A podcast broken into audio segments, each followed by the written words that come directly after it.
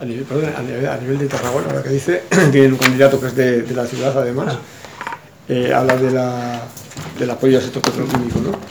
¿Han pensado, no sé, siempre hay rumores de que la química se acabará yendo, se acabará, que, que Tarragona puede quedarse como Detroit? ¿Tiene algún plan para, para Tarragona específicamente?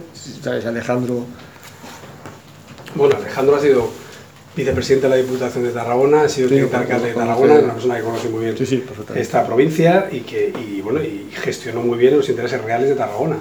En este caso es verdad que, que- que es una provincia que, que aglutina muy bien los tres sectores productivos, eh, tanto, tanto el sector primario, y estamos haciendo también un esfuerzo para defender las negociaciones de la PAC, que por ahora llevamos 5.000 millones de euros menos en el presupuesto, los intereses también del sector eh, industrial, que no se puede tolerar la falta de impulso a la industria que ha habido en Cataluña. Podemos ver el tema de Nissan, eh, podemos ver también la salida de otras eh, eh, grandes empresas de- de- del sector energético como Naturgy, por ejemplo, y eso hay que intentar que vuelvan, y el sector también de la química aquí, que yo estuve visitando el- recientemente el Instituto de Investigación, pues también.